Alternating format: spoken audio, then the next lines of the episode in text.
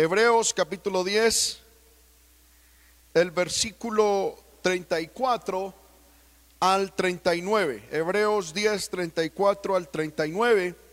Amén. Empezaré leyendo el versículo 34, pero realmente la enseñanza empezará desde la segunda parte de este texto al 39. Amén.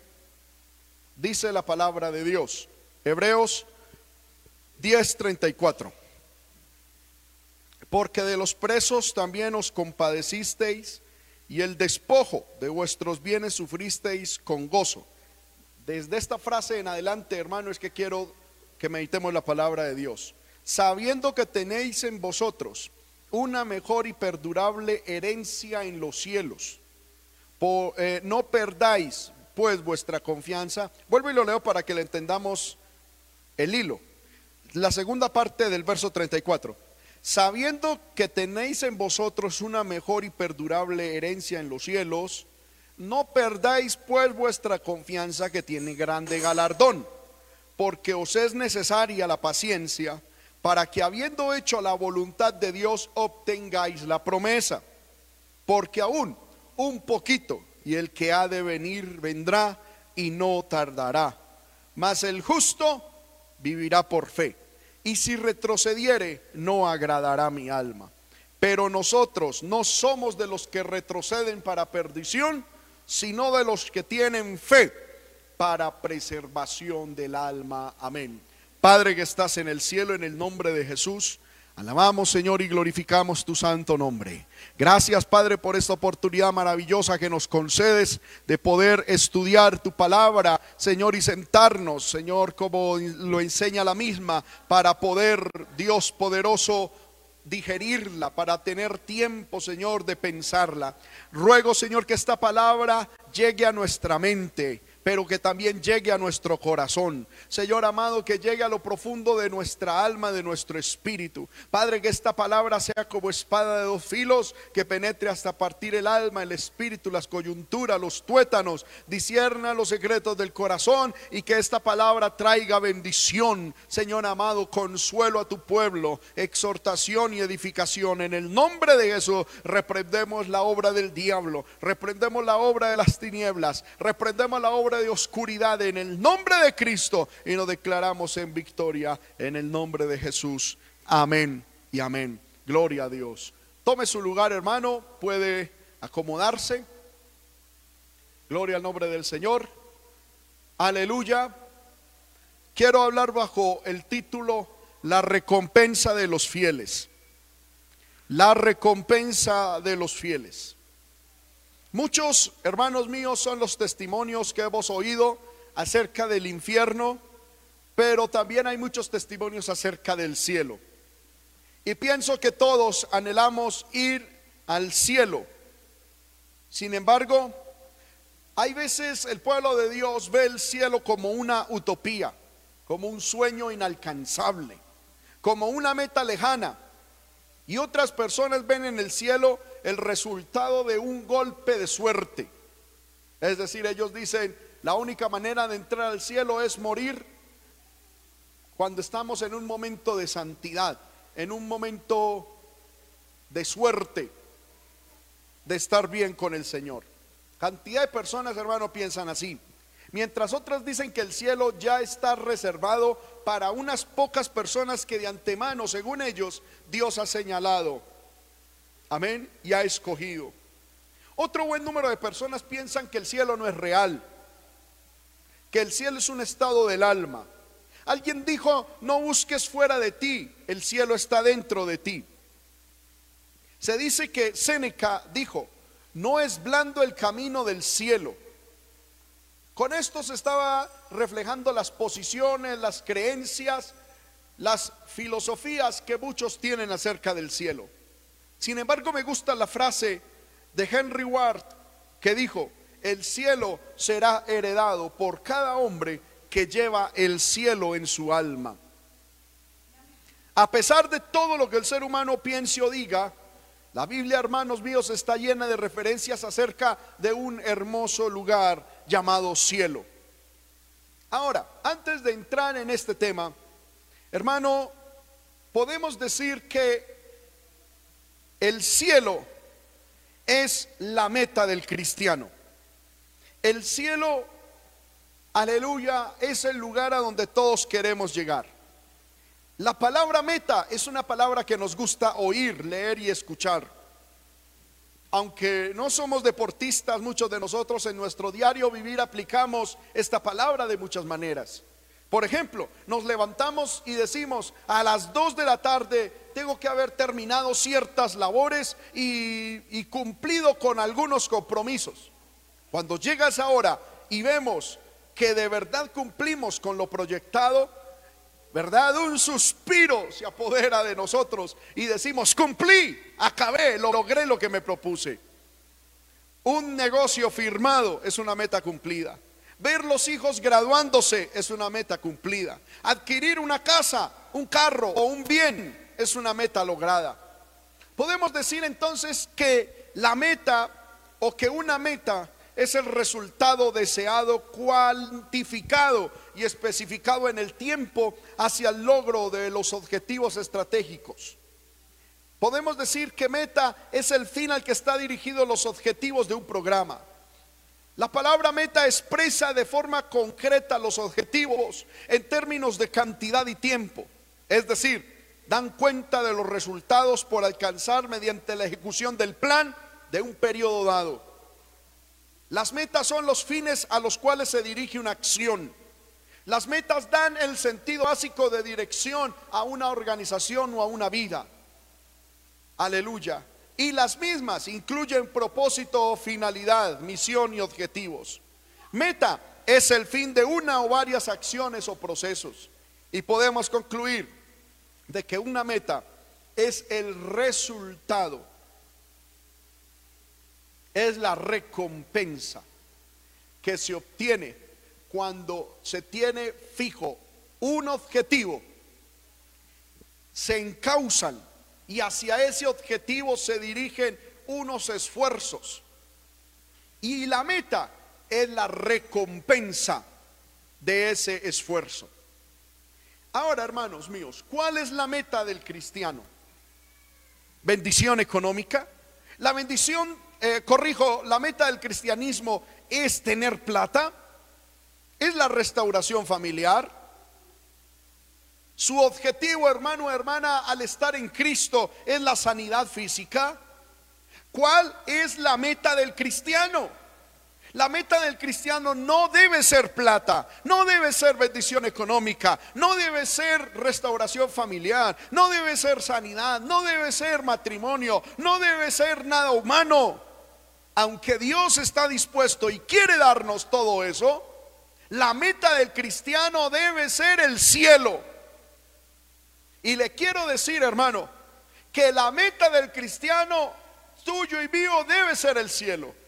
Y que nosotros debemos direccionar, encauzar todos nuestros esfuerzos, todo nuestro trabajo, todas nuestras intenciones. Debemos guiar y encauzar y redirigir nuestra vida para la adquisición, para llegar a esa meta. Por eso es que hoy le puse a este mensaje la recompensa de los fieles.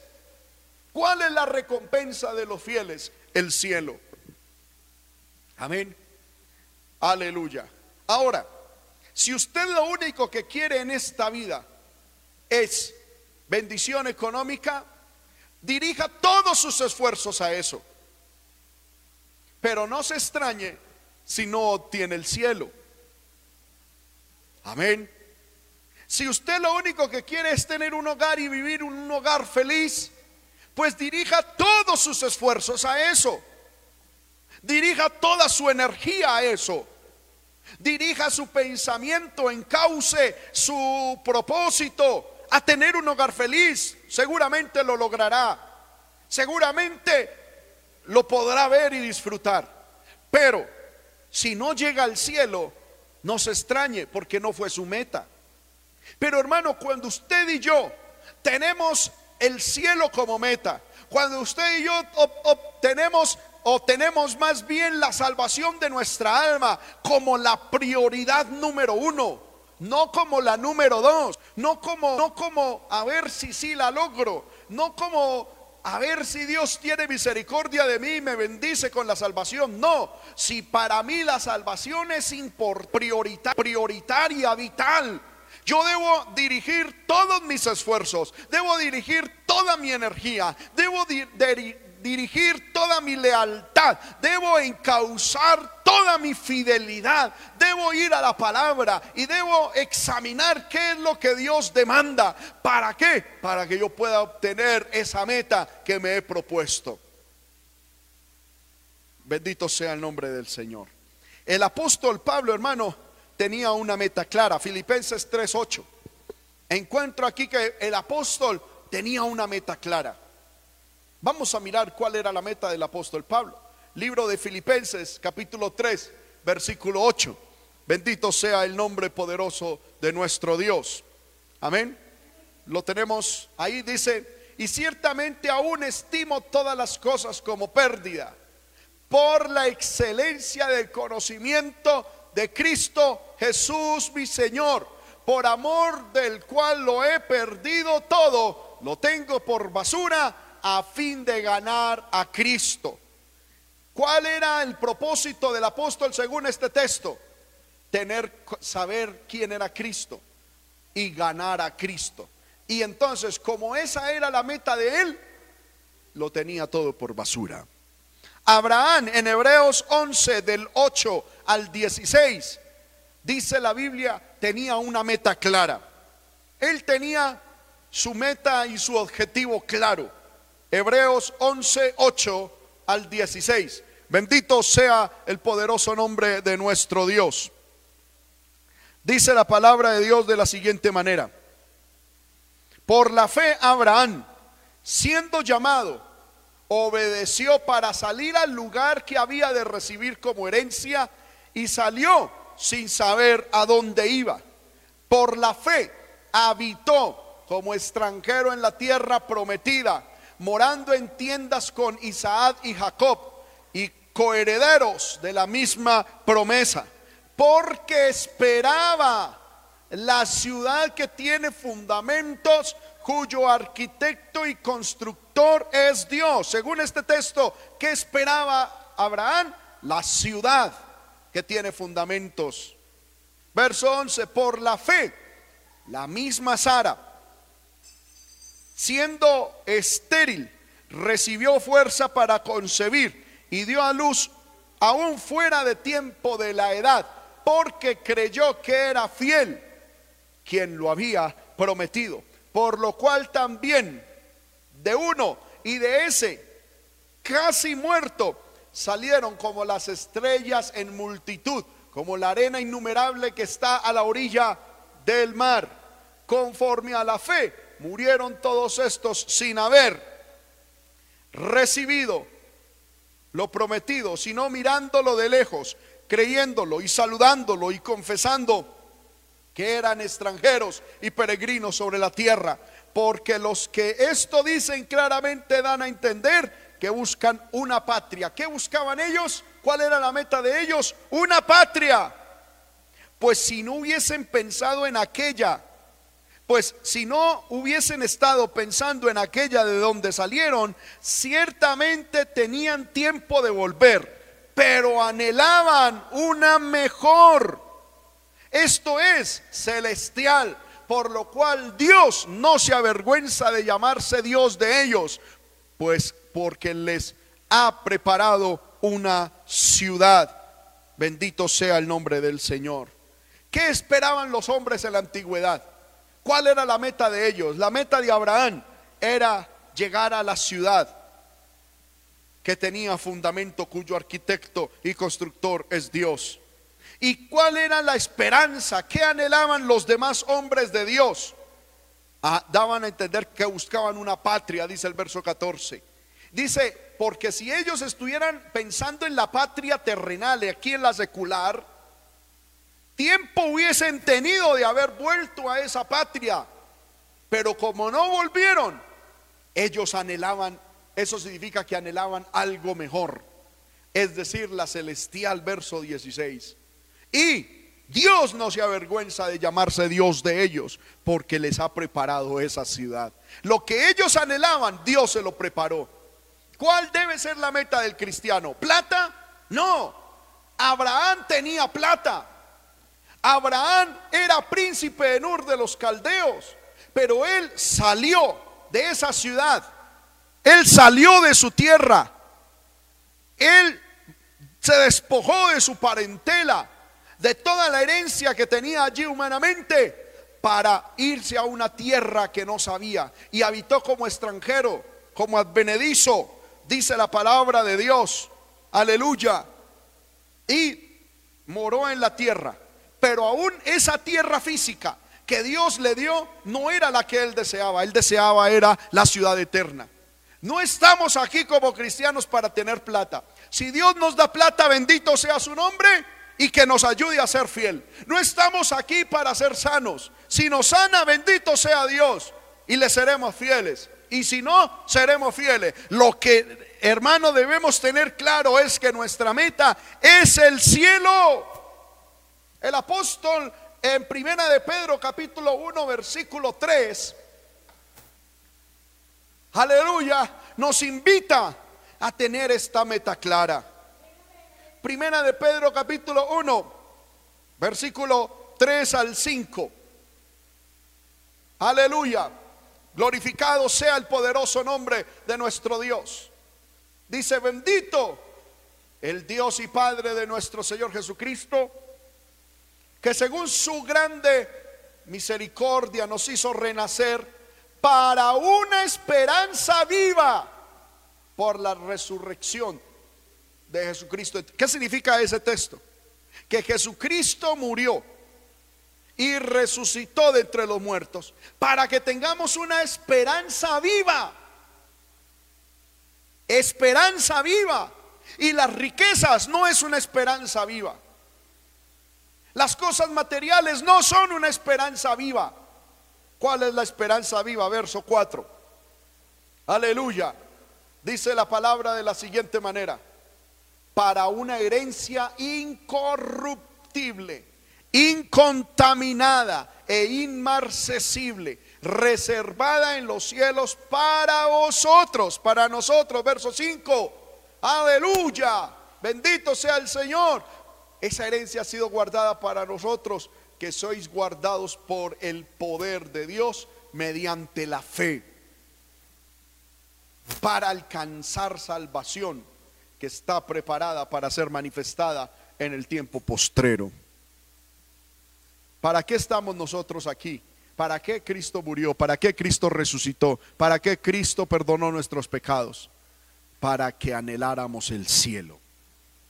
Ahora, hermanos míos, la Biblia distingue tres tipos de cielos. Primero, está el cielo atmosférico, por encima de nuestras cabezas dentro del cual se mueven las nubes del cielo y las aves del cielo. Es lo que nosotros llamamos atmósfera. Ese es el primer cielo. Luego encontramos, aleluya, eh, el segundo cielo. Amén. Que es el cielo sideral por encima de la atmósfera, donde se hallan los planetas, las estrellas. Amén. En el inmenso espacio del que los Sabios no hacen otra cosa sino atisbar sus inmensas dimensiones y al que hace alusión el primer versículo de la Biblia. Amén. Y también, hermano, encontramos el cielo espiritual. En otra dimensión, en un mundo bien distinto al de las nubes y las estrellas, se halla la morada del bienaventurado Dios y de sus ángeles. Pablo parece darle el nombre de tercer cielo. Allí se manifiesta de una manera directa la presencia del Señor. De allá fue donde descendió Cristo y allá volvió a subir por encima de todos los cielos. En el mismo cielo, Cristo intercede en favor de los creyentes y de allí volverá para juzgar a los vivos y a los muertos. Es también en el cielo que el Señor nos está preparando un lugar. De una manera particular, Juan nos da una visión de la morada, de gloria, de la belleza, de la santidad y de la dicha de la perfección. Todos los que han lavado sus vestiduras en la sangre del cordero verán a Dios cara a cara, le adorarán y reinarán por los siglos de los siglos. Amén. Hermanos míos, esa es la recompensa de los fieles. Aleluya. El cielo es la recompensa de los fieles. El cielo fue creado por Dios. Génesis 1.1 dice, en el principio creó Dios los cielos. En Primera de Crónicas 16, 26 dice, porque todos los dioses de los pueblos son ídolos, mas Jehová hizo los cielos. Salmo 102, 25 dice, desde el principio tú fundaste la tierra y los cielos son obra de tus manos. Y Apocalipsis 16 dice, y juró por el que vive por los siglos de los siglos que creó el cielo y las cosas que están en él. Amén. Dios es el creador del cielo y de todo lo que está en él. Ahora, vamos a mirar por encima unas características del cielo. El cielo, hermanos míos, es un lugar eterno. Salmo 89, 29. Leamos estos textos, por favor. Salmo 89, 29. Dice la palabra de Dios de la siguiente manera. Aleluya. Amén. Pondré su descendencia para siempre y su trono como los días de los cielos. Cuando habla de los días de los cielos está hablando de la eternidad. Y segunda de Corintios 5.1. Amén. Estamos hablando de que el cielo es eterno. Porque sabemos que si nuestra morada terrestre, este tabernáculo se deshiciere, tenemos de Dios un edificio, una casa hecha de manos, eterna en los cielos. Porque el cielo, vuelvo y repito hermano, es eterno. Desde la antigüedad hasta la eternidad futura. En el libro de Jeremías capítulo 31, verso 37, se nos dice que el cielo es inmensurable. Así ha dicho Jehová. Si los cielos arriba se pudieran medir y explorasen abajo los fundamentos de la tierra, mire lo que dice la primera parte. Si los cielos de arriba se pudieran medir, no se pueden medir. Amén. ¿Por qué? Porque es inmensurable, es decir, es infinitamente grande. También dice la Biblia en Salmo 103, 11, que el cielo es alto. Salmo 103, 11, porque como la altura de los cielos sobre la tierra, engrandeció su misericordia sobre los que le temen. Y también está en el libro de Isaías 57, 15. Cuando hablo de alto, significa de que está por encima de toda dimensión. Amén. Gloria al Señor. Aleluya. Amén. También dice la palabra de Dios que el cielo es un lugar santo. Deuteronomio 26, 15. Poderoso es el nombre de Dios. Mi invitación es a que a medida, hermano, que estudiamos la palabra, usted busque y si puede, anote. Dice, mira desde tu morada santa, desde el cielo, y bendice a tu pueblo Israel. Aquí se le está diciendo al Señor que mire desde la morada de Él, la cual es santa. Salmo 26. Amén.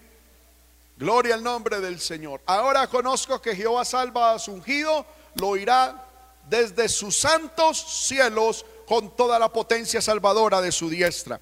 El cielo es santo, Dios es santo, sus ángeles son santos y los que vayan a morar en el cielo deben ser santos. Por eso es que el cielo es la recompensa de los fieles. Por eso es que decimos que el cielo es la recompensa de los santos.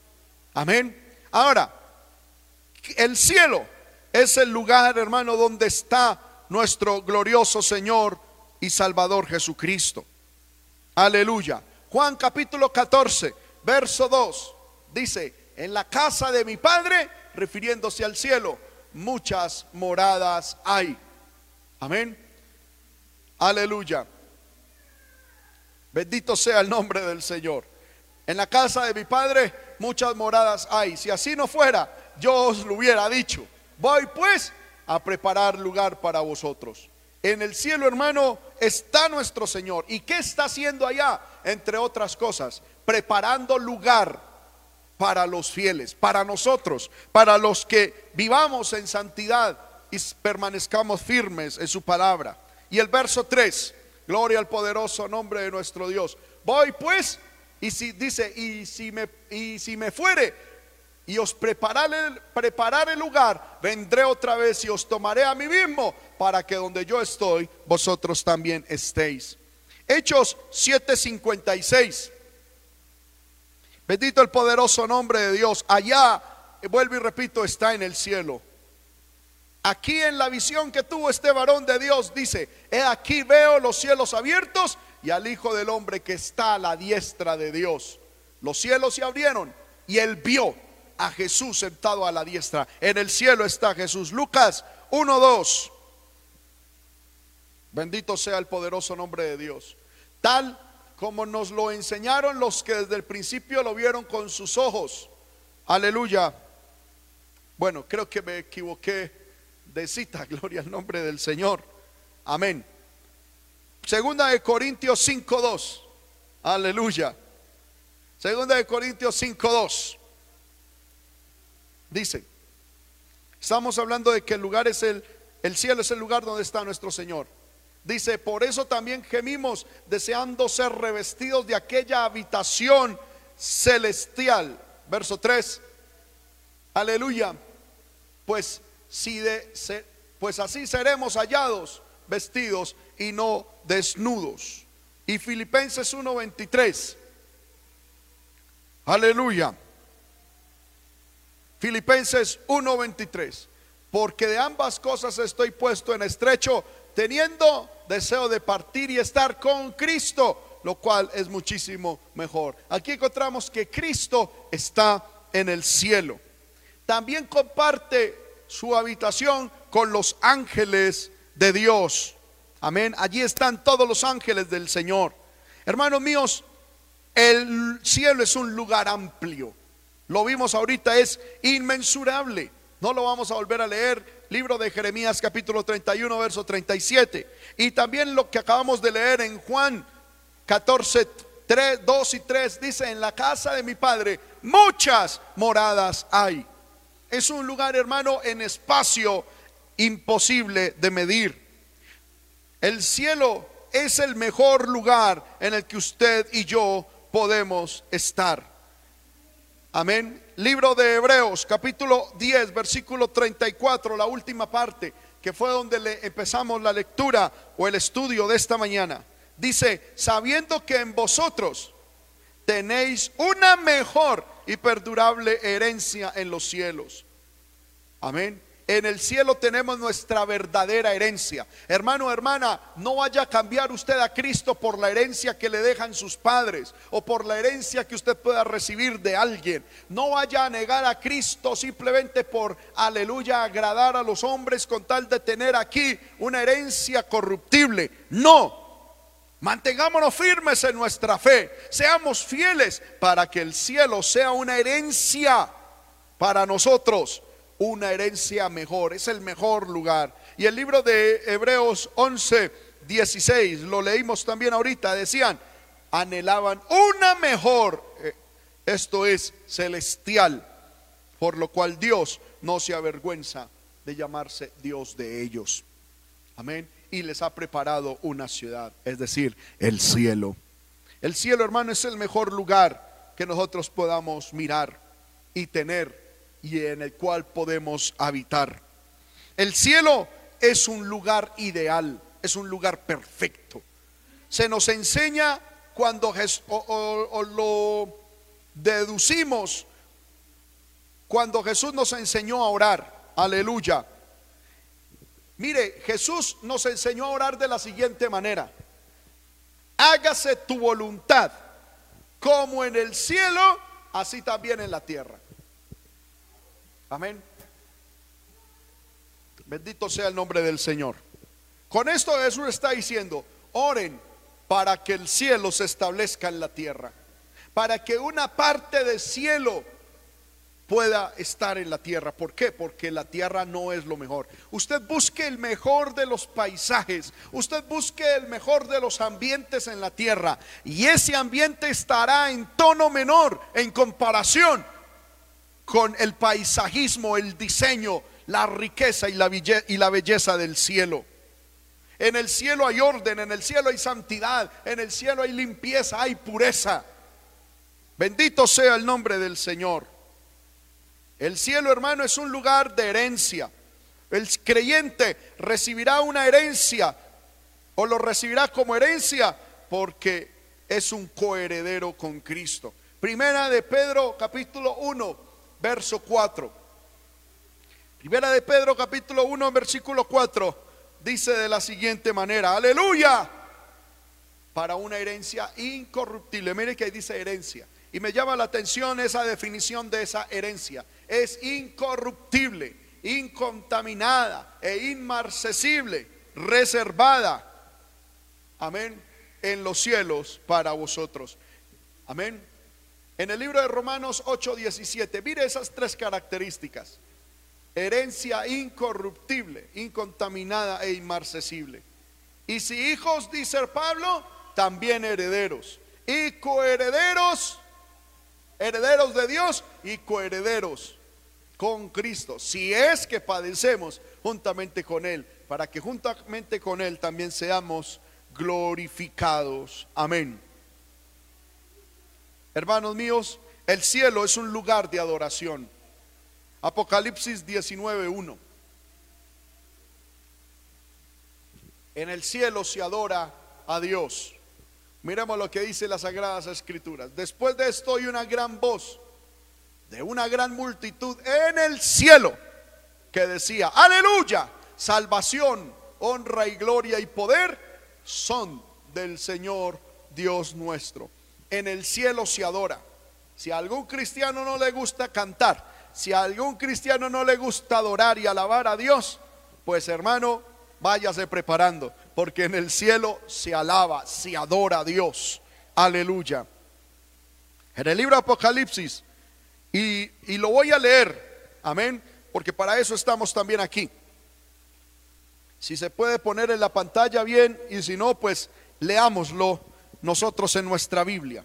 Son varios los textos que quiero leer. Apocalipsis capítulo 21 y capítulo 22. Voy a leer estos dos capítulos porque aquí se nos describe que el cielo es un lugar de belleza, de esplendor y gloria sin igual. Vi un cielo nuevo y una tierra nueva, porque el primer cielo y la primera tierra pasaron y el mar ya no existía más. Y yo, Juan, vi la santa ciudad, el cielo es santo, la nueva Jerusalén descender del cielo de Dios, dispuesta como una esposa ataviada para su marido. Y oí una gran voz del cielo que decía, he aquí el tabernáculo de Dios con los hombres, y él morará con ellos, y ellos serán su pueblo, y Dios mismo estará con ellos como su Dios. Porque hermano, quiero decirle algo, nosotros los cristianos no vamos a heredar tanto el cielo que aquí hoy, digamos, en el presente está nosotros seremos herederos del cielo nuevo y de la tierra nueva. En ese cielo nuevo y tierra nueva, verso 4, enjugará Dios toda lágrima de los ojos de ellos, y ya no habrá muerte, y no habrá más llanto, ni clamor, ni dolor, porque las primeras cosas pasaron. Y el que estaba sentado en el trono dijo, he aquí yo hago nueva todas las cosas. Y me dijo, escribe, porque estas palabras son fieles y verdaderas. Y me dijo, hecho está. Yo soy el alfa y la omega, el principio y fin. Al que tuviere sed, yo le daré gratuitamente de la fuente del agua de vida. El que venciere heredará todas las cosas y yo seré su Dios y él será mi hijo.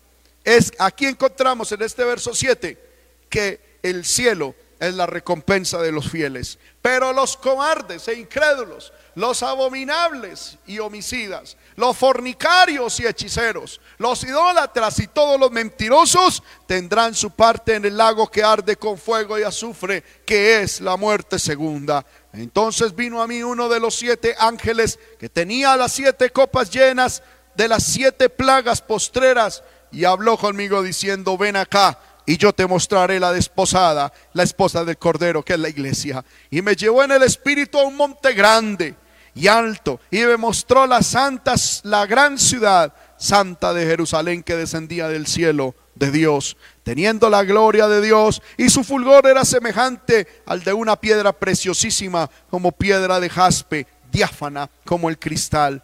Mira, hermano, cómo es el cielo. El cielo que nosotros vamos a heredar tiene un muro grande y alto con doce puertas, y en las puertas doce ángeles y nombres inscritos, y los y que son los de las doce tribus de los hijos de Israel. Al oriente tres puertas, al norte tres puertas, al sur tres puertas, al occidente tres puertas. Y el muro de la ciudad tenía doce cimientos, y sobre ellos los doce nombres de los doce apóstoles del Cordero. El que hablaba conmigo tenía una caña de medir de oro para medir la ciudad y sus puertas y su muro. La ciudad se hallaba establecida en cuadro y su longitud es igual a su anchura. Y él midió la ciudad con caña, doce mil estadios. La longitud, la altura y la anchura de ellas son iguales. Y midió su número, 144 codos de medida de hombre, la cual es de ángel. El material de su muro era jaspe, pero la ciudad era de oro puro, semejante al vidrio limpio.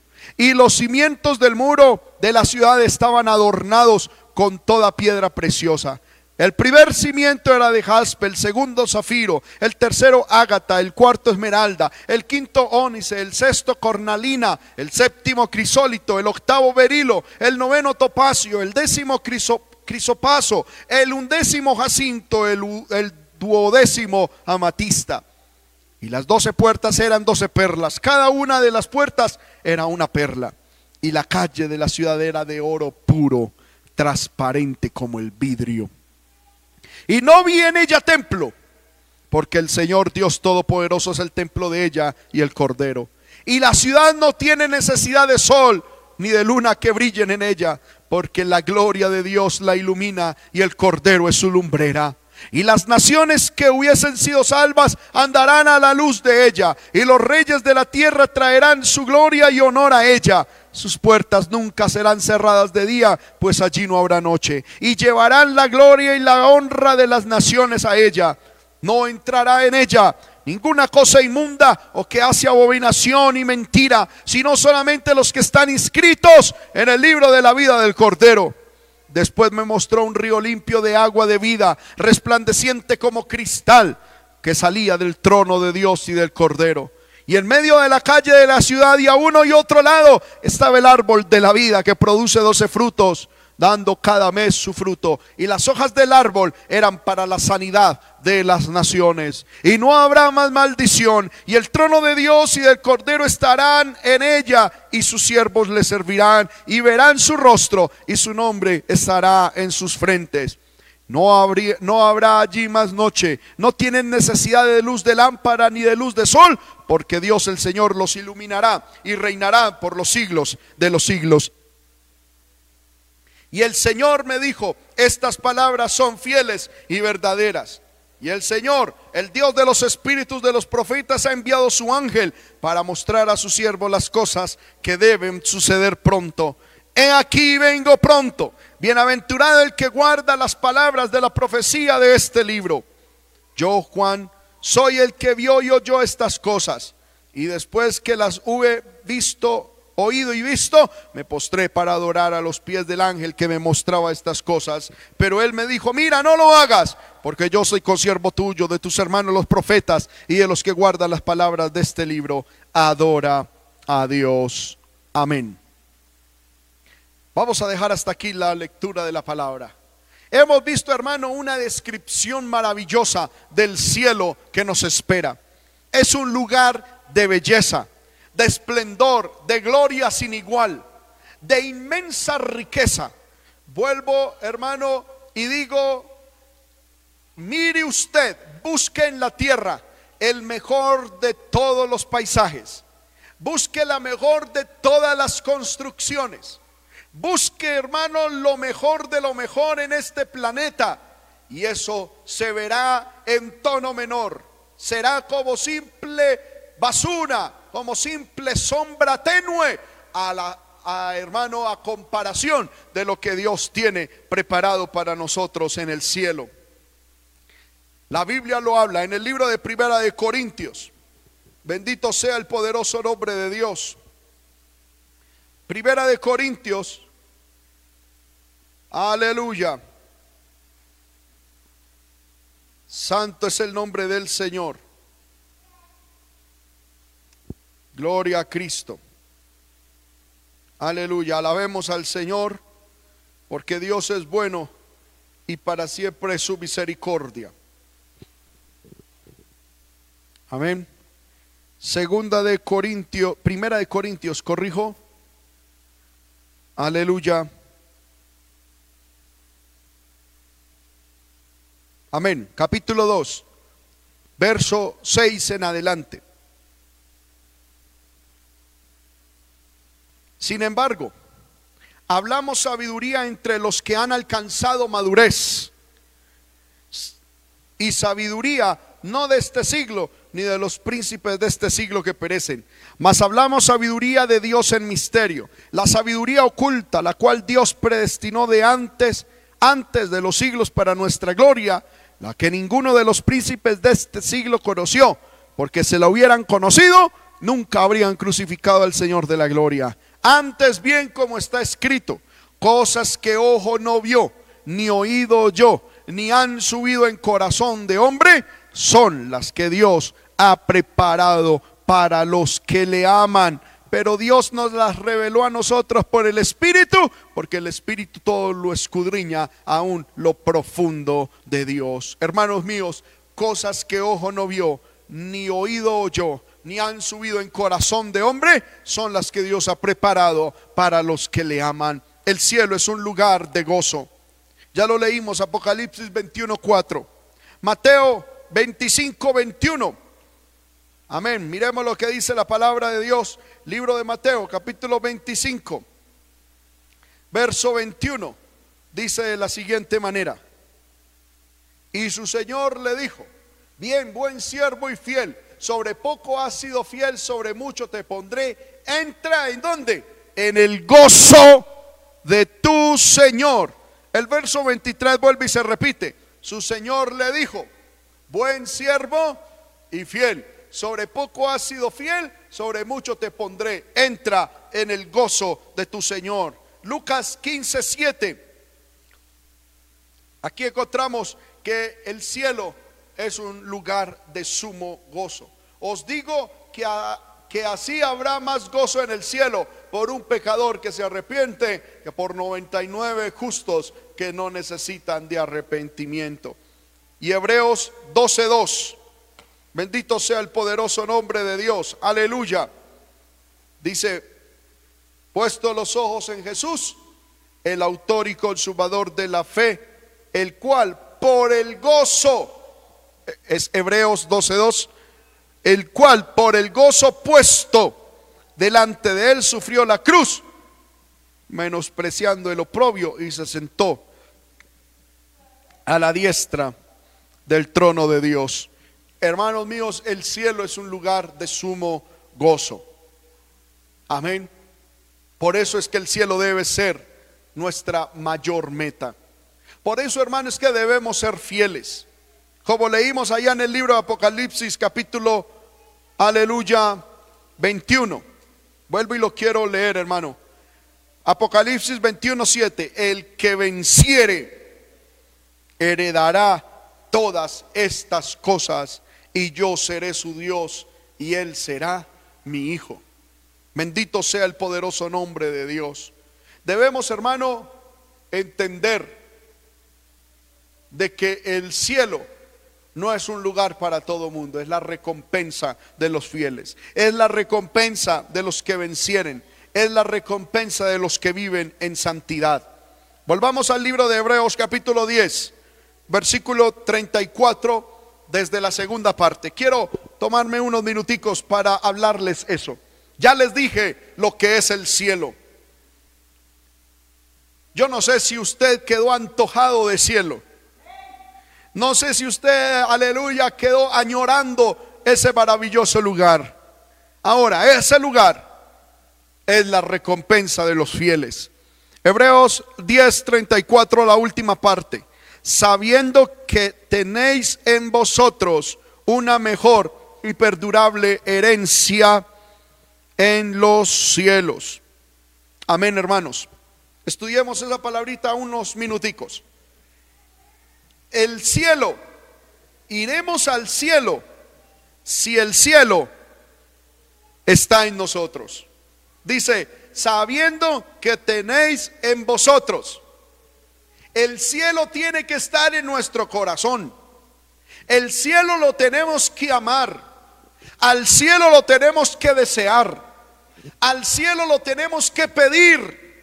Y por el cielo tenemos que batallar todas estas luchas que vengan a nuestra vida.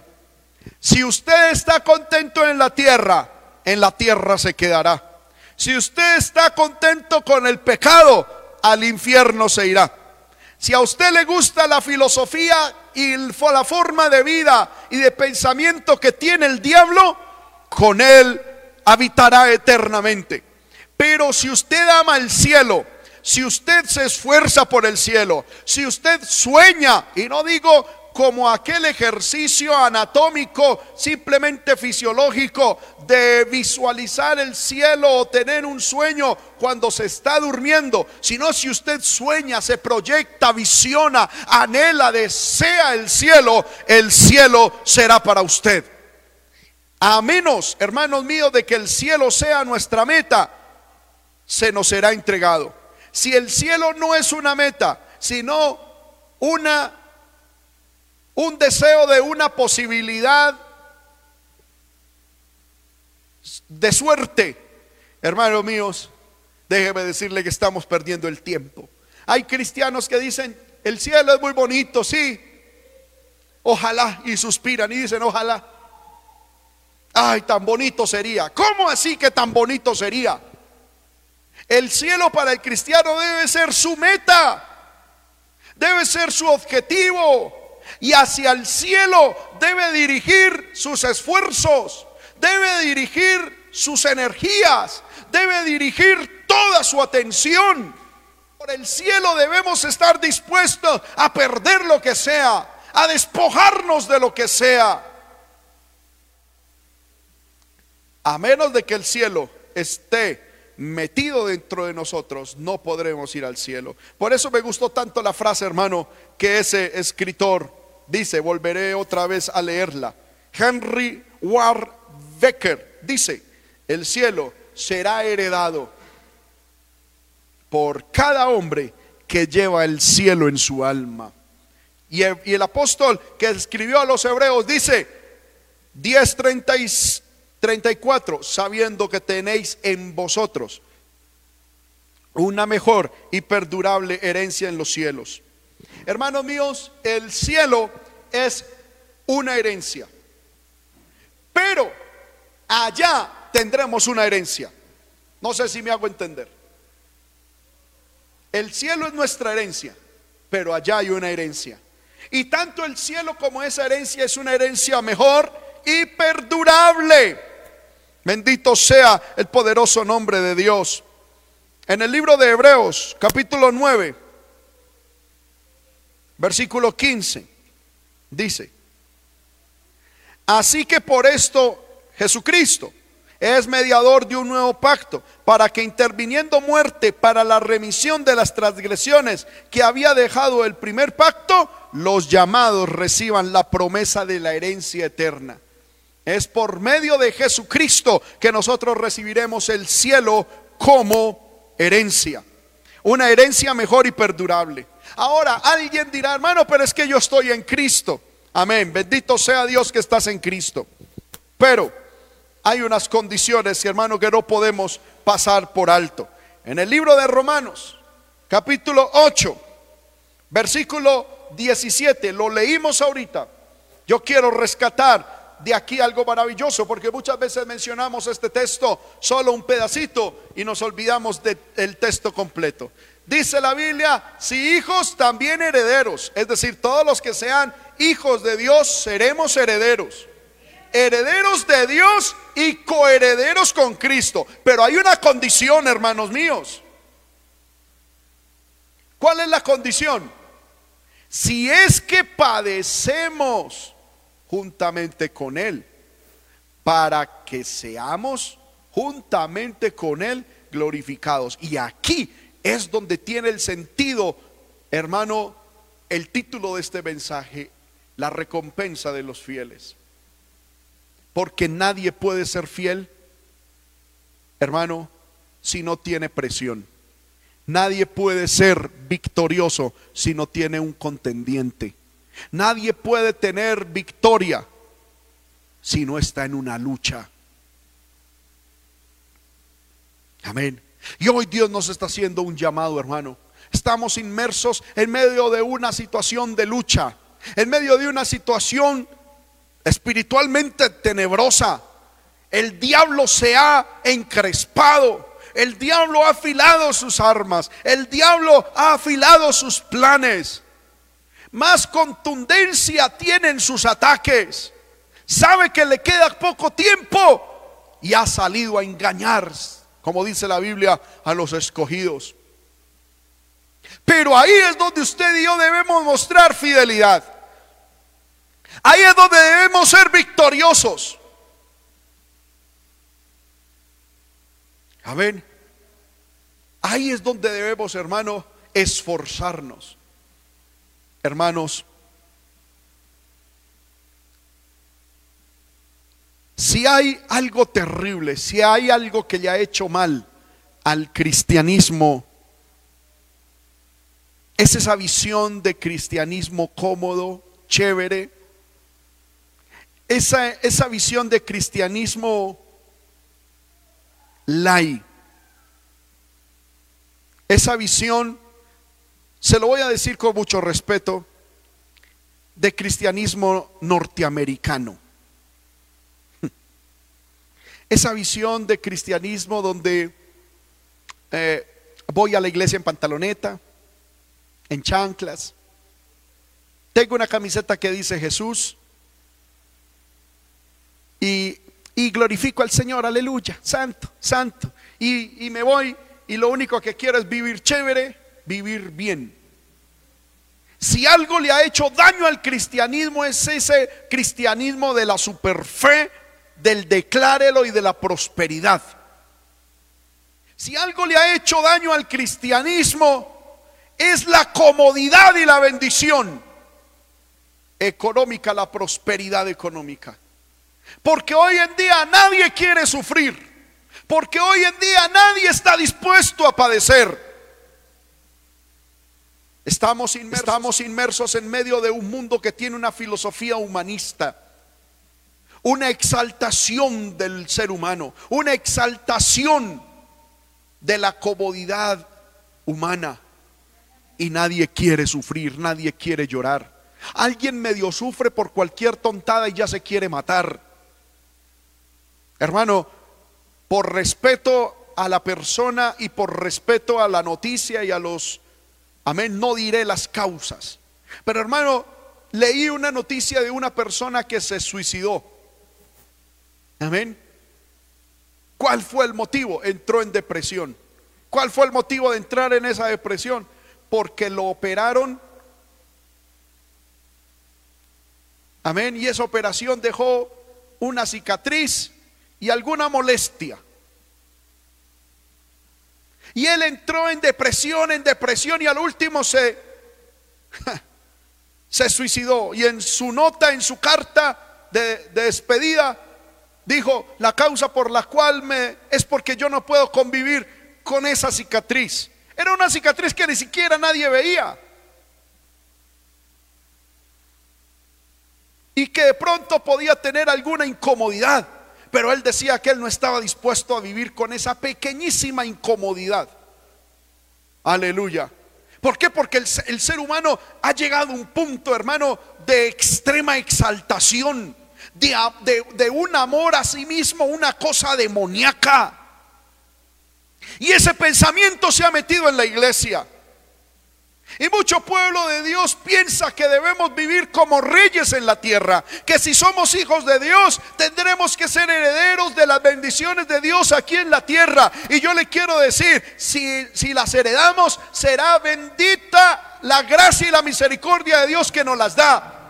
Pero no estamos llamados a ser herederos aquí en la tierra, somos llamados a ser herederos en el cielo. Si es que padecemos juntamente con Cristo. Ahora, el padecimiento, hermano, Dios soberanamente lo elige a unos de una manera y a otros de otra. Lo cierto es que cada cristiano tiene que pasar por su cruz, tiene que pasar por momentos de dificultad. Y yo encuentro al pueblo de Dios llorando, y yo encuentro al pueblo de Dios postrado, yo encuentro al pueblo de Dios, hermano, lagrimeando con deseos y con aún hasta de muerte, con deseos de terminar sus matrimonios, con deseo de abandonar a Dios, que porque tiene una situación difícil.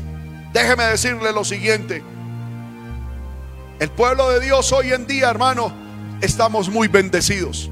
Si nos comparamos con, lo, con el cristianismo que le tocó vivir a los primeros cristianos, si comparamos el cristianismo que tenemos nosotros con el que le toca llevar a hermanos en países que tienen persecución, nosotros estamos a las puertas del cielo. Pero hermano, alguien tiene un problema, alguien tiene una dificultad y ya quieren salir corriendo.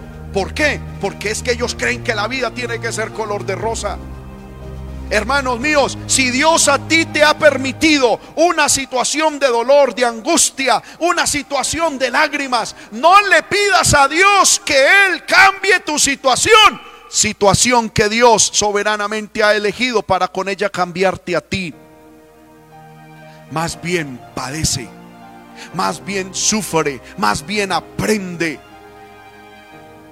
Pablo le dice a Timoteo, sufre como buen ministro de Jesucristo. No busquemos la comodidad, que al cielo hermano no se va en almohadas.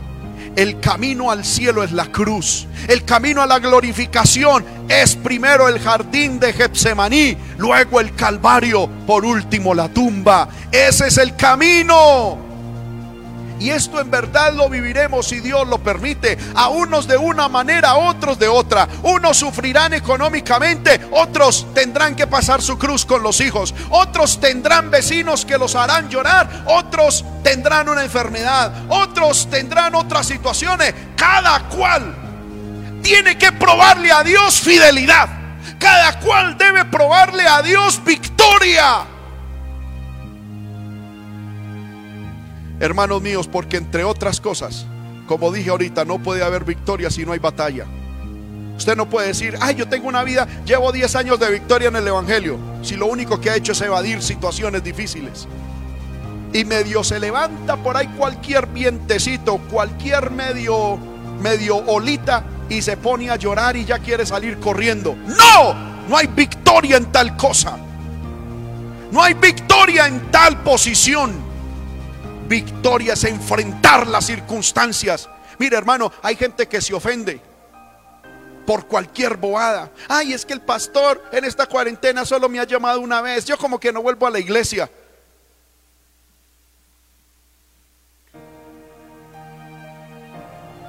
Si usted, porque un pastor lo ha llamado solo una vez en esta cuarentena, se quiere ir al infierno, hermano, eso, eso es decisión suya. Nosotros tenemos que ser victoriosos. Imagine como yo decir, yo no voy a buscar a Dios, yo no, yo, yo, yo, me quiero descarriar porque eh, eh, mis superiores no me han llamado, porque el presbítero, el presidente de la obra o el supervisor no me han llamado a ver yo cómo estoy. No, es que yo sé yo en quién he creído. Yo sé lo que yo quiero. Yo sé que mi meta es el cielo. Me llamen o no me llamen, yo voy a ser victorioso. Me llamen o no me llamen, yo voy a ser fiel. Sí, muy bueno que lo llamen a uno, pero ¿y si no? Me voy a ir al infierno porque no me llamaron. El cielo, hermano, es la recompensa de los fieles. Hay gente, hermano, que está deprimida en esta cuarentena. Ay, el pastor no me volvió a visitar. Amén. Ay, que el pastor, que, que, que esto, que lo otro, y el pastor y la iglesia, a ver dónde están.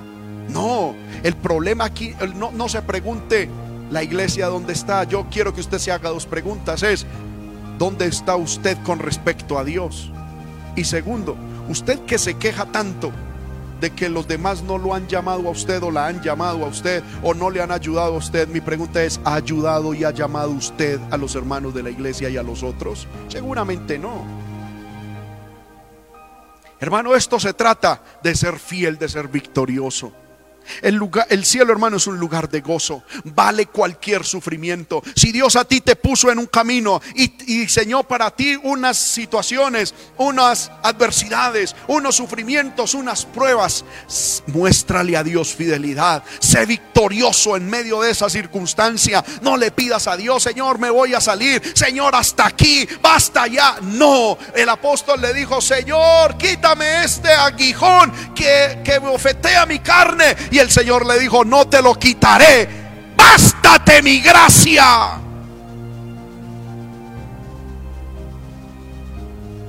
Amén. Porque hermano, perdóneme, yo estoy viendo mucho eso en el pueblo del Señor. Y no me refiero únicamente a la iglesia aquí en Sogamoso, sino en toda parte. Y la gente, y, y cuando uno mira las peticiones, difícil encontrar una petición de alguien que diga, hermano, ayúdeme a orar para que Dios me dé, aleluya, bautismo en el Espíritu Santo. Nadie ha orado por esa petición. Nadie ha presentado esa petición. Pero eso sí, hermano, mi petición por mi esposo que me hace la vida difícil, petición por los hijos que me hacen la vida difícil, petición por mi vecino, petición por mi, por mi iglesia, petición por mi familia. Y algunos hasta escriben, ya estoy harto, me quiero largar, o que se vayan, o que haga esto y lo otro. Lo único que está haciendo es buscar llegar al cielo en almohada, en algodón. Si Dios a ti te ha permitido ese estilo de vida, sé fiel, sé fiel hasta la muerte. Mira hermano, póngase a pensar cuánto tiempo lleva usted pidiéndole a Dios que le cambie ese estilo de vida que, que usted tiene, que lo ha hecho llorar, esas circunstancias que lo han hecho llorar. ¿Cuánto tiempo lleva hermano usted orando y no ha pasado nada? ¿Sabe por qué? No es que Dios no oiga, sí, Dios oye, pero es que Dios diseñó y permitió esa circunstancia para moldearte a ti tienes que quitar muchas cosas, tienes que procesar muchas cosas. Entonces, no le pidas a Dios que te quite algo que Él te lo dio para tu bien. Si Dios te quitara esa prueba, esa circunstancia, ese momento difícil, es porque de pronto hasta te, te ha desechado y te quiere ver en el infierno. Más bien, dígale, Señor, si el cielo es la recompensa de los fieles, yo en esta circunstancia te voy a mostrar gozo, te voy a mostrar fidelidad, te voy a mostrar servicio, victoria. No voy a dejar cargar mi corazón, no voy a dejar cargar mi mente, voy a vivir fiel para ti. Porque hermano, chévere vivir a Dios cuando hay plata en el banco, cuando todo el mundo le da palmaditas a uno y cuando en, y cuando en, el, en la casa, aleluya, todo anda en orden y todo el mundo a uno le da picos. Así cualquiera es fiel. Pero ¿cómo sabemos cuando somos fieles? Es cuando las cosas son difíciles.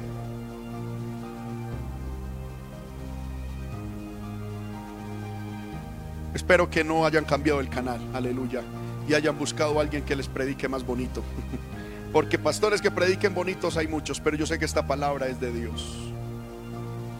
Hermanos míos, el cielo es la recompensa de los fieles y es la recompensa, es la herencia de los que con Cristo han padecido juntamente. Aunque era hijo Jesucristo, tomó el camino al cielo y ese camino inició en el Gólgota. Primero inició en, el, en la humillación, segundo en el jardín de Getsemaní, tercero en el Gólgota y cuarto en la tumba pero de allí fue levantado por medio del Espíritu de Dios para ascender al cielo. Aleluya. Mi alma alaba al Señor. ¿Y sabe por qué Dios hay veces, hermano, permite esos momentos de dificultad? Escuche bien, porque el verdadero cristiano nunca anhelará tanto el cielo como cuando está en prueba. El cristiano nunca anhelará tanto el cielo como cuando está en tribulación. Y si una de las condiciones para ir al cielo es que el cielo esté en el corazón y que el cielo sea nuestra meta, nuestro deseo, entonces Dios va a permitir ciertas pruebas para que el cielo se mantenga vigente dentro de nosotros. Hermanos míos, ¿está usted pasando por pruebas, por escasez? Hermano, están pasando por luchas, por dificultades. No le pidan a Dios que terminen esas luchas. Pídanle a Dios que en el corazón les meta el cielo.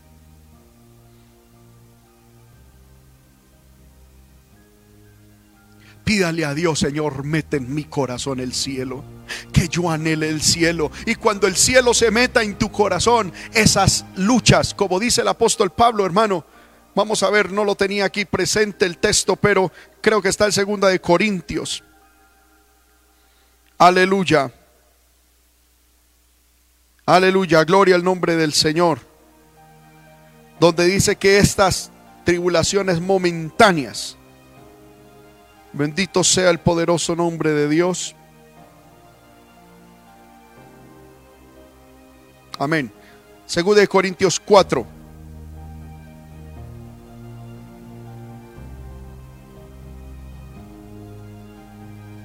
Amén. Podemos, hermano, leer varios textos. Yo sé que el tiempo se me ha ido, pero vamos a leer. Segunda de Corintios 4:7. Tenemos este vaso este tesoro en vasos de barro, para que la excelencia del poder sea de Dios y no de nosotros. Que estamos atribulados en todo, mas no angustiados, en apuros, mas no desesperados, perseguidos, mas no desamparados, derribados, pero no destruidos. Llevando en el cuerpo siempre por todas partes la muerte de Jesús, para que también la vida de Jesús se manifieste en nuestros cuerpos. Porque nosotros que vivimos siempre estamos entregados a muerte a causa de Jesús, para que la vida de Jesús se manifieste en nuestra carne mortal, de manera que la muerte actúa en nosotros y en nosotros la vida y en vosotros la vida. Pero teniendo el mismo espíritu de fe conforme a lo que está escrito, creí por lo tanto, por lo cual hablé. Nosotros también creemos por lo cual hablamos, sabiendo que el que resucitó al Señor Jesús, a nosotros también nos resucitará con Jesús y nos presentará juntamente con vosotros porque todas estas cosas padecemos por amor a vosotros, para que abundando la gracia por medio de muchos, la acción de gracia sobreabunde la gracia de la gloria de Dios. Verso 16. Por tanto no desmayamos, aunque nuestro hombre exterior se vaya desgastando, el interior no obstante se renueva de día en día, porque esta leve tribulación momentánea produce en nosotros un cada vez más excelente y eterno peso de gloria. No mirando nosotros las cosas que se ven, sino las que no se ven. Pues las cosas que se ven son temporales, pero las que no se ven son eternas. ¿Cómo hacía el apóstol Pablo para llamar a lo que él vivía una leve tribulación momentánea? La clave está en el verso 18. Él no veía las cosas que se ven, sino las que no se ven. Hermanos míos, y lo que vivió el apóstol Pablo no fue cualquier cosita. Ahí mismo en segunda de Corintios. Gloria al poderoso nombre de Dios. Pablo describe lo que a él le ha acontecido. Mire, segunda de Corintios 11, 23 si a usted y a mí nos ha sucedido por lo menos una sola vez en la vida esto, digamos amén. Son ministros de Cristo como si estuviera loco hablo. Yo más. En trabajos más abundante. En azotes sin número. Que alguien se atreva a decir amén si lo han azotado sin número a causa del Evangelio. Cárceles. Que alguien diga amén si ha estado en cárceles pero no predicando, sino metido como preso a causa del Evangelio. En peligros de muerte muchas veces. Y hay cristianos que no venían a la iglesia porque les salía un perro. De los judíos cinco veces he recibido 40 azotes menos uno. Ay, poder de Dios. Tres veces he sido, sido azotado con vara. Una vez apedreado. Que diga amén alguien que ha sido apedreado. Tres veces he padecido naufragio. Pero no por ahí, hermano, borracho, sino a causa del Evangelio. Una, una noche y un día he estado como náufrago en alta mar en caminos muchas veces, en peligros de ríos, peligros de ladrones. Alguien dirá, hermano, yo también estaba en peligro de ríos un día que me fui en un paseo de olla allá y casi, casi me ahogo. No, no, no. Estoy hablando de ese peligros de ríos por, por servirle a Dios peligros de ladrones, peligros de los de mi nación, peligros de los gentiles, peligros en la ciudad, peligros en el desierto, peligros en el mar, peligro entre falsos hermanos, en trabajo y fatiga, en muchos desvelos, en hambre y sed, en muchos ayunos, en frío y en desnudez. Y además de estas cosas, lo que sobre mí se agolpa cada día, la preocupación por todas las iglesias. Y Pablo, a eso que acabamos de leer, según segunda de Corintios, capítulo 4, verso 17, lo llama leve tribulación momentánea. Hermano, si al todo lo que Pablo sufrió, Pablo lo llama leve tribulación momentánea, lo que usted y yo estamos sufriendo es un chiste.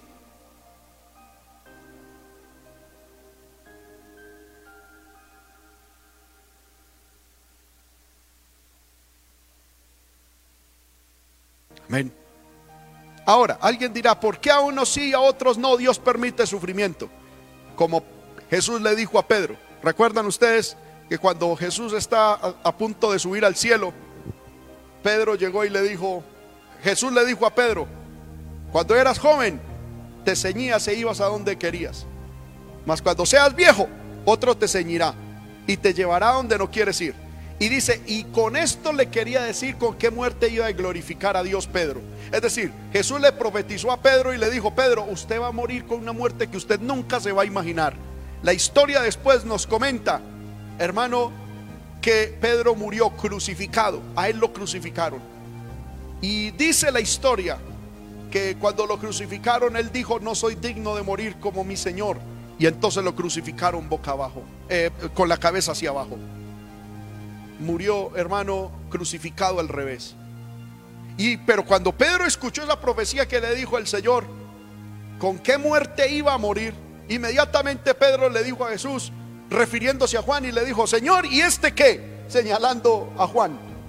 ¿Y sabe qué le dijo Jesús? ¿A ti qué? ¿Sabe qué le dijo Jesús a Pedro? ¿A usted qué le importa? Amén.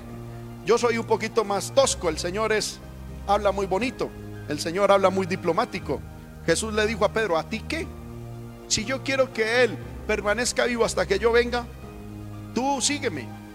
Tú sé fiel en medio de lo que yo he determinado para ti.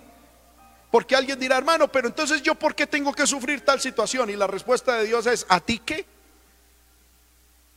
Amén. Señor, ¿y por qué yo sí sufro esto y Julanito de tal no? ¿A ti qué? Dios es soberano y hace lo que quiera. Ahora, todos tenemos que sufrir diferentes tipos de luchas, eso sí es verdad, porque a Dios, al cielo, nadie entrará si no es fiel y si no es victorioso. Pero cada cual tendrá luchas diferentes. Eso sí se lo puedo asegurar. Tu lucha es tu lucha. No le pides a Dios que te quite tu lucha. Antes más bien utiliza esa circunstancia para mostrarle a Dios lo que hay en ti. Porque el cielo es una herencia que reciben los que con Cristo padecen juntamente. Bendito sea el nombre del Señor. Seguimos en Hebreos, ya voy terminando. Hebreos 10:35. No perdáis pues vuestra confianza que tiene grande galardón. Hermanos míos, me llamó mucho la atención la palabra perder. Hebreos 10:35. Porque dice no perdáis. Y ese perder no significa eh, lo refundí, como decimos nosotros. Eh, lo puse aquí y ya no sé qué es dónde está. No. La palabra perder es la palabra griega apobayo, que significa tirar o perder. Y esta palabra mm, también se utiliza en el libro de Marcos capítulo 10, Verso 50, vamos a mirar que, es bastante ilustrado, ilustrante esto. Marcos 10, 50. Dice, él entonces arrojando su capa se levantó, vino a Jesús. Ahí también está la palabra apoayo en griego, que es arrojar. Más que perder como algo que se me refundió o que alguien me quitó, perder aquí se refiere a la actitud que ciertos soldados romanos cobardes tenían. Ellos tiraban sus armas y huían de la batalla cuando les daba miedo. Cuando el escritor a los hebreos dice, no perdáis vuestra confianza. Es decir, no tiren la confianza, no tiren su fe. Amén.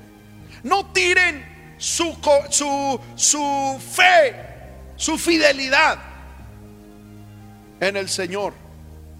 No tengan miedo. No tengan temor en medio de la batalla.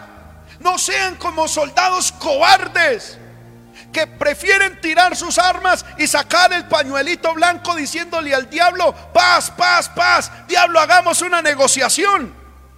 Porque hay mucho cristiano así, que se mantiene diciéndole, diablo, ¿sabe qué? No me ataque tanto y yo no busco a Dios y yo no me consagro. Sacan el pañuelito. Ahí, paz, diablo, paz, hagamos una paz. Un proceso de paz. Yo, firmo con usted un proceso de paz. Aleluya. Y esa actitud del cristiano, y por eso hay cristianos hermano que ellos saben, es que si yo me meto con el Señor, mi esposo se me levanta. Es que si yo ayuno, me viene esta circunstancia. Entonces yo llevo las, la cosa con su avena y su pitillo, dicen por ahí. Yo llevo las cosas con sabiduría. No, usted no la lleva con sabiduría. Usted ha perdido la confianza, ha perdido la fe, la confianza. ¿Sabe qué significa esto? Esto es muy, muy diciente. Porque la palabra perder significa lo que hacía el soldado, que por temor arrojaba las armas. Y lo primero que hacía para poder correr era botar el escudo, que era lo que más pesaba, y la espada. Y muchas veces el casco, y salían corriendo huyendo cuando ya la guerra ellos pensaban ya la habían perdido. Lo primero que hace el cristiano cuando tiene temor es perder el escudo que es la fe. Por eso dice, no perdáis vuestra confianza, es decir, vuestra fe, fe. Y después el autor de los hebreos o el escritor de los hebreos empieza a desarrollar en el capítulo 11 todo lo que es la fe. Porque es lo primero que se pierde en el campo de batalla. Es lo primero que el cristiano abandona. Es lo primero que el cristiano tira, la fe. ¿Cuántos cristianos en estos momentos, hermano, por estas situaciones, a causa de estos momentos, están perdiendo la fe? Pablo Pablo no, el escritor a los hebreos, dice, no pierdan. Si, si, usted ve una lucha grande, terrible, no se despoje de la fe, no se despoje de la confianza, no se despoje de la fe, que es la que nos hace ser fieles. ¿Por qué? Porque el no perder la fe, el no perder la confianza, nos mantiene en fidelidad. Y esa fe tiene grande galardón. Hermanos míos, os es necesaria la paciencia para que habiendo hecho la voluntad de Dios, obtengáis la promesa. ¿Cuál promesa? El cielo. Porque aún un poquito y el que ha de venir vendrá y no tardará.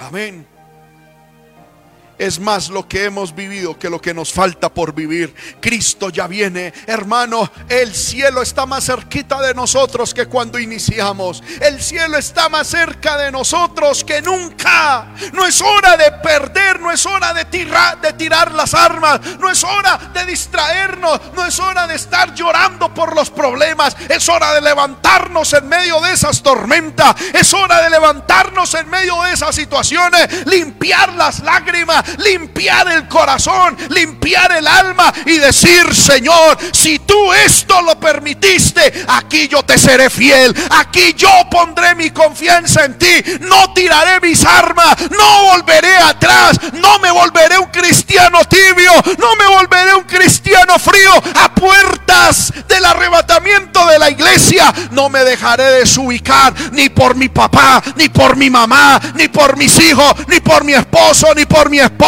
ni por el pastor, ni por la iglesia, ni por el diablo, ni por el mundo, ni por el dinero, ni por el mucho dinero o por la ausencia de dinero. Yo seré fiel, fiel, porque a los fieles el cielo se le dará por recompensa.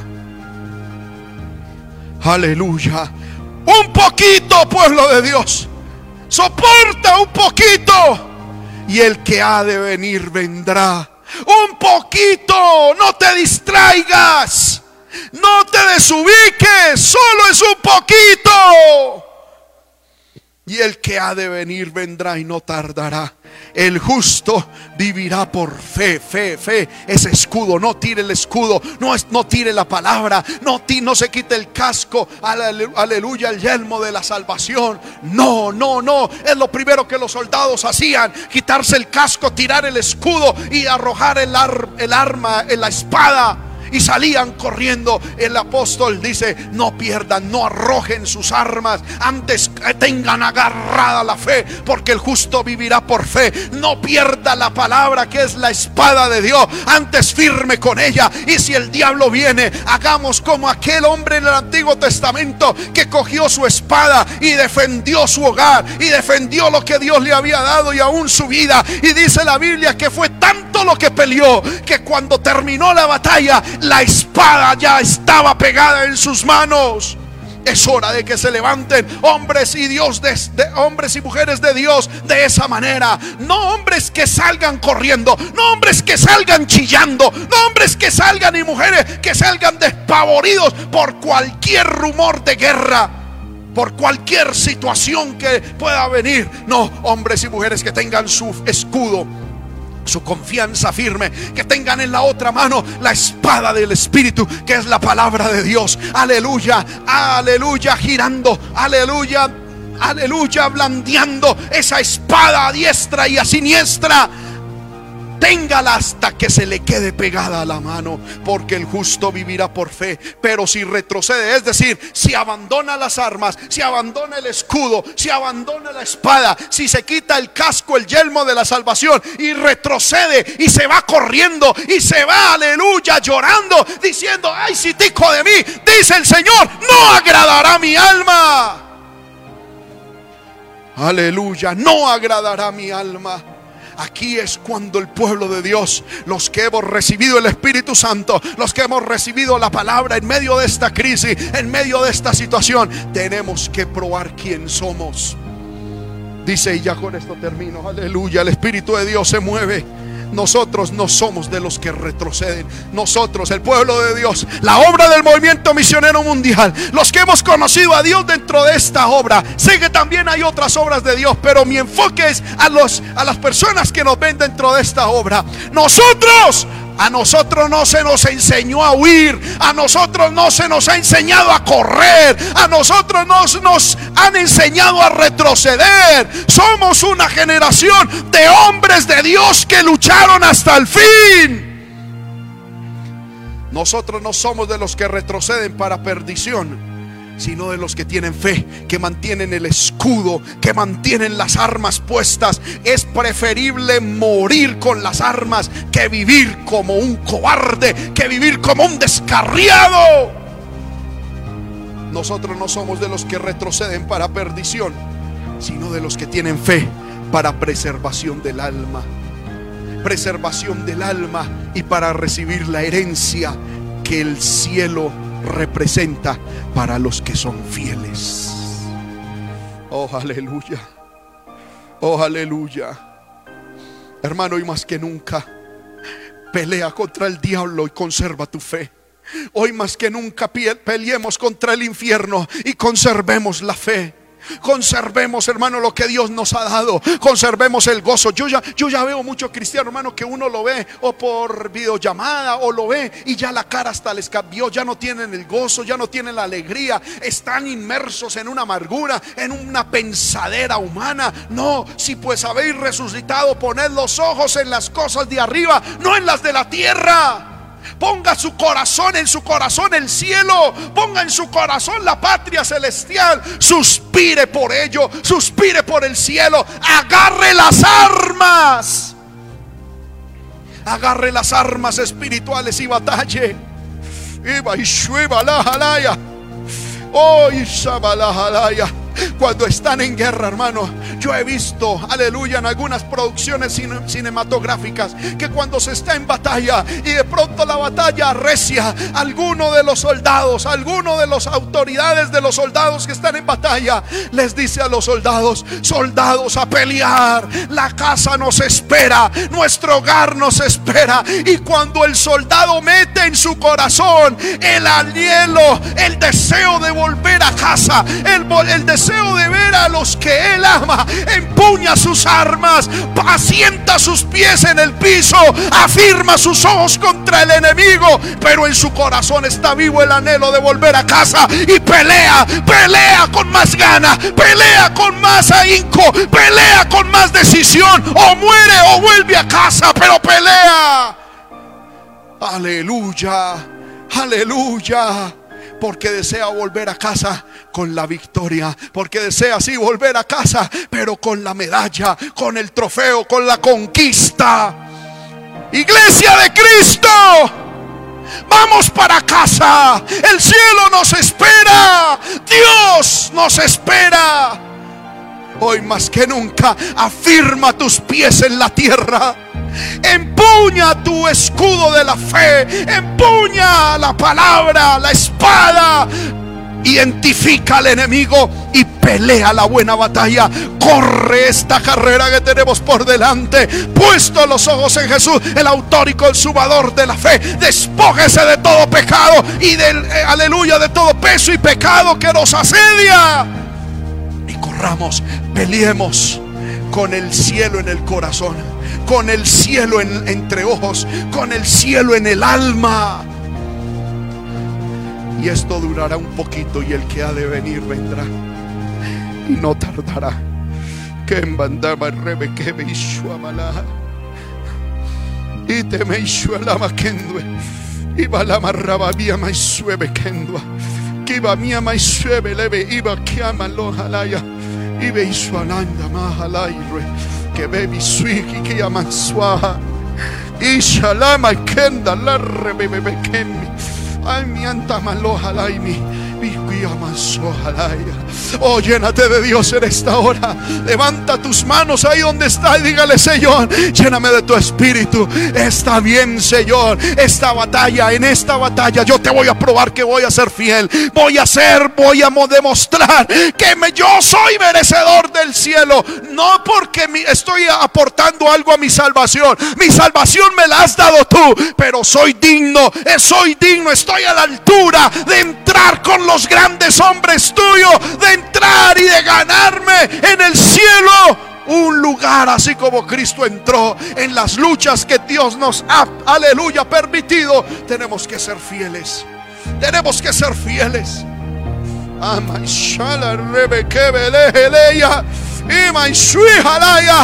Pueblo de Dios, portados como hombres de Dios, como mujeres de Dios. Hoy más que nunca, portaos varonilmente, empuñad vuestras armas y salid a pelear. No abandone sus armas. No abandone sus armas. Aleluya, aleluya. Con el corazón, con el cielo en el corazón, con la patria celestial en el corazón, con el aleluya, con la habitación espiritual allá en el alma. Pele, pele con el corazón en el aleluya en el cielo y el cielo en su corazón. Pelea, pelea con gozo, pelea, aleluya, con gozo, pelea con gozo porque ya casa nos espera, porque ya regresaremos a nuestra verdadera casa. Aleluya, aleluya. Pelea contra el diablo y sus demonios. Pelea contra el mundo. Pelea contra tu carne. Pelea contra lo que se levante. Pelea la buena batalla de la fe. Aleluya, aleluya. Oh Dios, mete el cielo en nuestro corazón. Mete el cielo en nuestro corazón. Mete al cielo, Señor, en nuestra alma. Mete al cielo, Señor amado, en nuestros huesos. Oh Dios, oh Dios. Fortalece a mis hermanos. Fortalece a mis hermanas. Fortalece a tu pueblo. Fortalece a tu pueblo. Fortalece a tu pueblo, Señor. Fortalécenos, fortalécenos, Señor. Fortalécenos, Señor. Fortalécenos, Señor. Fortalécenos. Ayúdanos, ayúdanos. Que no perdamos nuestra confianza. Que no perdamos la fe. Que no perdamos, que no nos despojemos de las armas. Oh, aleluya, aleluya. Que esta leve tribulación momentánea no nos desubique. Que esta leve tribulación momentánea, Señor amado, Padre del cielo, no nos derrote, sino que en medio de esta situación seamos vencedores. En medio de esta situación seamos fieles. En medio de esta situación, Señor, podamos permanecer, Señor, firmes. Ayúdame, ayuda a mi familia, ayuda a mi hogar, ayuda a tu pueblo. Ayuda a mis hermanos, a mis hermanas. Aleluya, que nos ven y nos oyen. Poderoso Dios, poderoso Dios. Poderoso Dios, poderoso Dios. Aleluya, levante sus manos, hermano, hermana. Levante su voz, levante sus manos al cielo. Aleluya. Aleluya. Y dígale, Señor, no es hora de estar en la cocina, hermano. No es hora de estar mirando el celular. No es hora de estar, aleluya, ahí mirando, perdóneme lo que voy a decir, mirando a ver cómo me tomo una foto para que la iglesia sepa que sí estuve. No, es hora de estar a los pies de Cristo diciéndole, Señor, fortaleceme.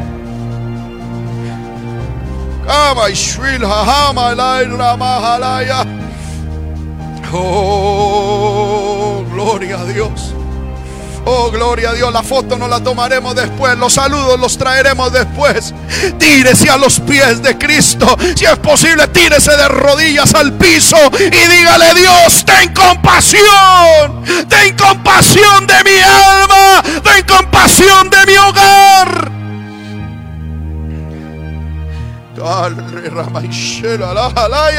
Yo siento que el Espíritu de Dios fluye.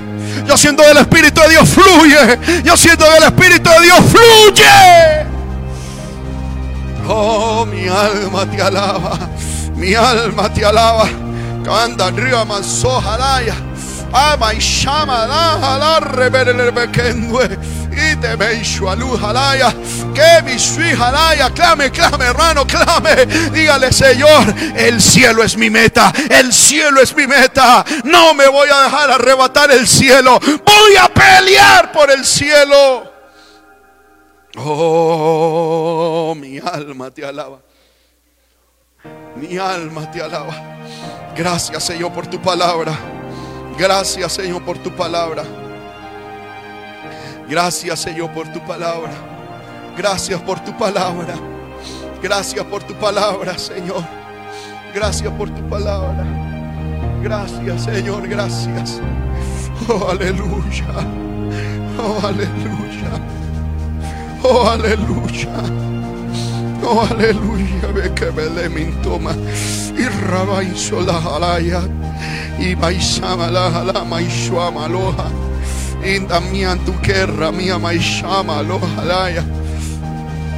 Poder de Dios obra. Poder de Dios glorifícate. Poder de Dios manifiéstate. Gracias, gracias. Gracias, Señor, en el nombre de Jesús. Gracias, Señor. Gracias, Señor, gracias. Recibe la gloria, recibe la honra, recibe la adoración, recibe la glorificación. Mi alma te adora, mi alma te adora, mi alma te adora. Aleluya, aleluya, aleluya, aleluya, aleluya. Santo, santo, adore al Señor, hermano. Adore al Señor, adore al Señor. Adore al Señor, levante sus manitos ahí, por favor. Levantar las manos también es un símbolo de victoria. Se levanta la mano para recibir la bendición, para recibir al Espíritu. Y la la. Te adoro, mi rey, te adoro, mi rey, te adoro, mi rey.